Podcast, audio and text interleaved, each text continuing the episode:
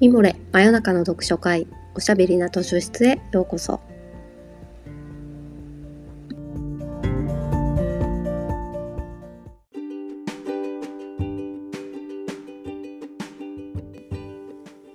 こんばんはナビゲーターの講談社ウェブマガジンミモレ編集部のパタヤンこと川端です。おしゃべりな図書室では水曜日の夜にほっとできて明日が楽しみになるをテーマに皆様からのお便りをもとにおすすめの本や漫画、紙フレーズをご紹介します。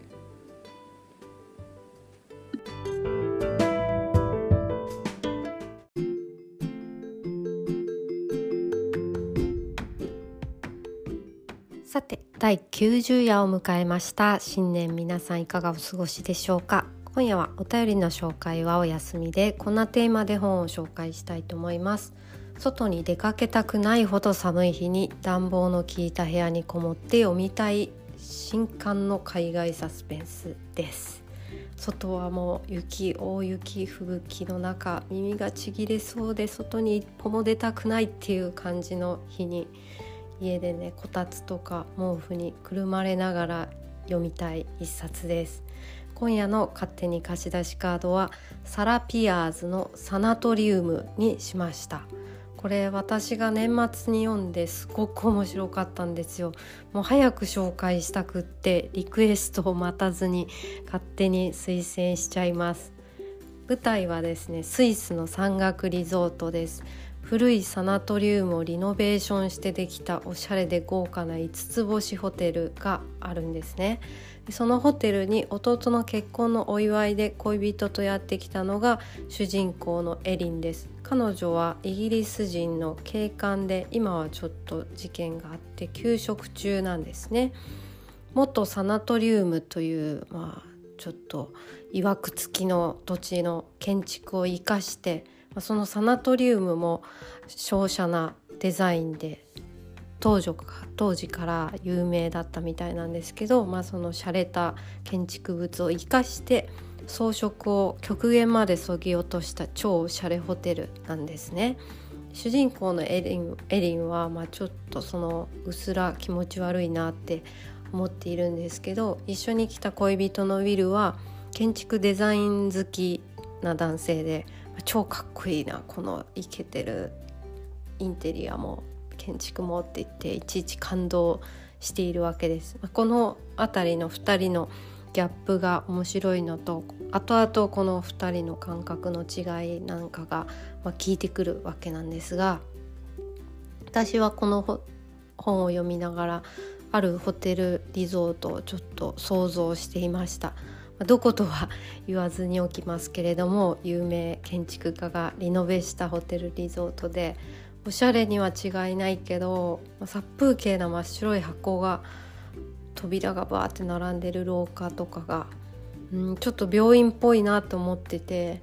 サムエみたいな部屋着がまたね病院入院患者感を助長するというかやっぱり高いホテルは過度な装飾過敏なインテリアが多少あった方がいいのかもしれないなって思ったりしました。皆さんも想像つくところがあるでしょうか？ちょっとこう今っぽいねあのミニマリズムな感じのホテル最近できたホテルなんかこういう傾向のところも多いですけどね、まあ、さてこのホテルでどんなことが起こるのか後半にお話ししていきたいと思います。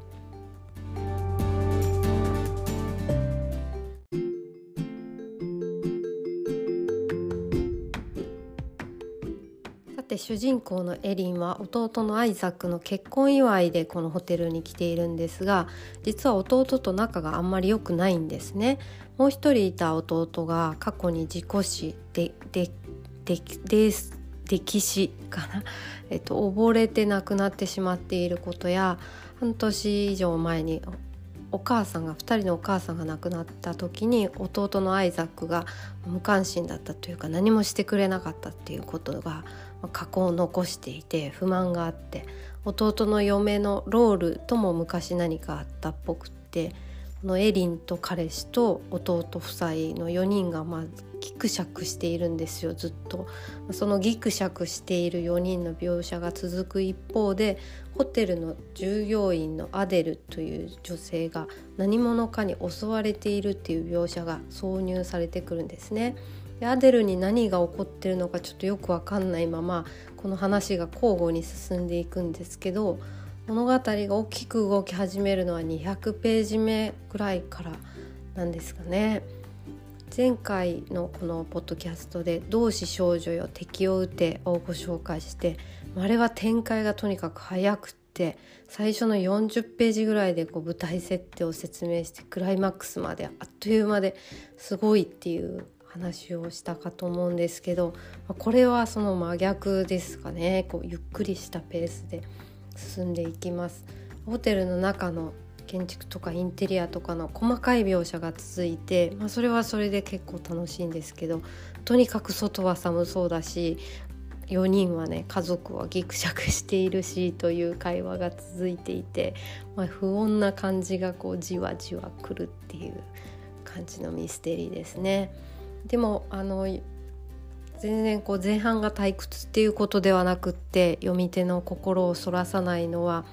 うんどこがすごいかっていうとまず大吹雪で外部と遮断されてしまったっていうこの舞台設定が魅力的ですよね。で次々いろんなことが起こるんですけどってこと犯人はホテルの中にいるっていう緊張感弟かもしれないそのフィアンセかもしれないし恋人かもしれない支配人か他の従業員なのかっていうこの緊張感が完璧な舞台設定ですよね。こう王道のミステリーの定石が散りばまっていてそれに加えてこの主人公のエリンっていう人が不安定なんですよこう不安定なヒロインという魅力ですかね。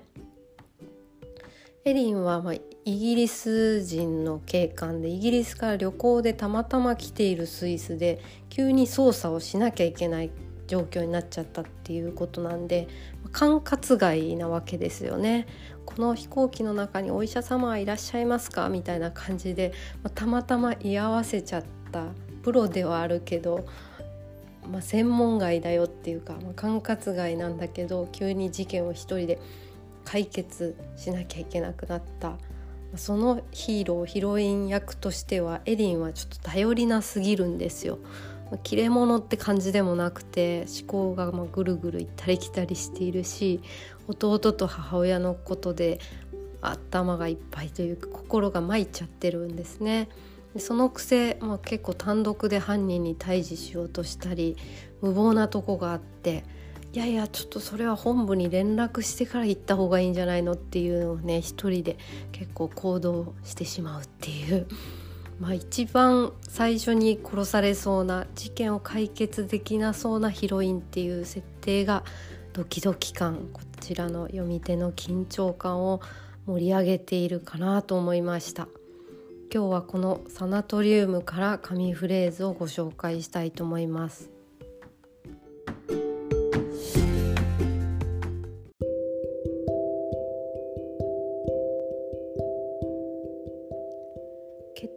せたがらないということは完璧ではない自分を人に見せることが苦手ということだ。困っていても誰にも相談しないタイプ。本当は自分に自信のないタイプ。ロールはおそらく素の自分を好きになってくれる人などいないと思っているのではないか。だから表面を作ろう。とこちらは主人公のエリンが弟の嫁ローラーの SNS を見て彼女を分析しているシーンなんですねローラはこの前に行方不明になってしまっていて、まあ、彼女はどういう人であるかっていうのをエリンが分析しているシーンなんですがそっくりそのままエリンにも当てはまりそうな分析なんですよ。エリンは過去に弟の事故死歴史があってそれはもう一人の弟アイザックのせいだと思っていてそれが彼女に大きな影を落としているんですね。それを恋人のウィルには話してはいないんです。これを読んで島本理生さんの「ファーストラブを思い出したんです。北川景子さんと中村智也さんで映画になったのをご覧になった方もいらっしゃるでしょうか北川景子さんが演じる公認心理師の真壁由紀さんは自分のお父さんがロリコンというか、まあ、小児性愛者だったっていうショックがあって、まあ、それを夫には言ってないんですよね。でも自分のトラウマを父親殺しの事件を起こした少女カンナちゃんに重ねすぎちゃっているんじゃないかって中村智也に指摘されるところがあるんですがその北川景子さんとエリンはちょっと似てるなって思いながら読んでいました一番の自分の闇を一番身近な人にだけ話せてないっていうこう後ろめたさほの暗さがあるんですよね。でも先ほど読み上げた箇所の通り素の自分を好きになってくれる人などいないって多かれ少なかれ誰でも思ってるんじゃないかなと思ったりして、うん、家族や恋人とか、まあ、夫婦で素の自分を好きになってくれてるってこう胸を張って言える人はどのくらいいるだろうかと思ったりなんかしました。まあ、ちょっとそのウィルとエリンの関係がどうなっていくのかというのも一つの大きな軸になってましてその2つの夫婦の関係性だったりとかを追っかけながらも、まあ、後半ね怒涛のサイコスリラーに展開していくんですよ急にいろんな襲われたりなんかしてちょっと痛い痛い怖い場面もあるので怖いお話が苦手な方にはちょっとおすすめできませんがすごくゾクゾクできる海外小説です。ぜひね温かくして読んで楽しんでいただけたらと思います。今日は最後までお付き合いいただきありがとうございます。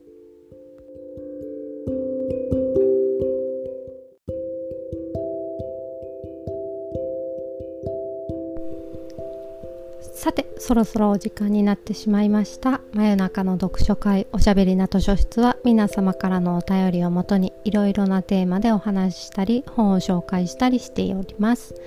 ミモレのサイトからお便り募集していますのでぜひご投稿ください。また水曜日の夜にお会いしましょう。おやすみなさい。おやすみ。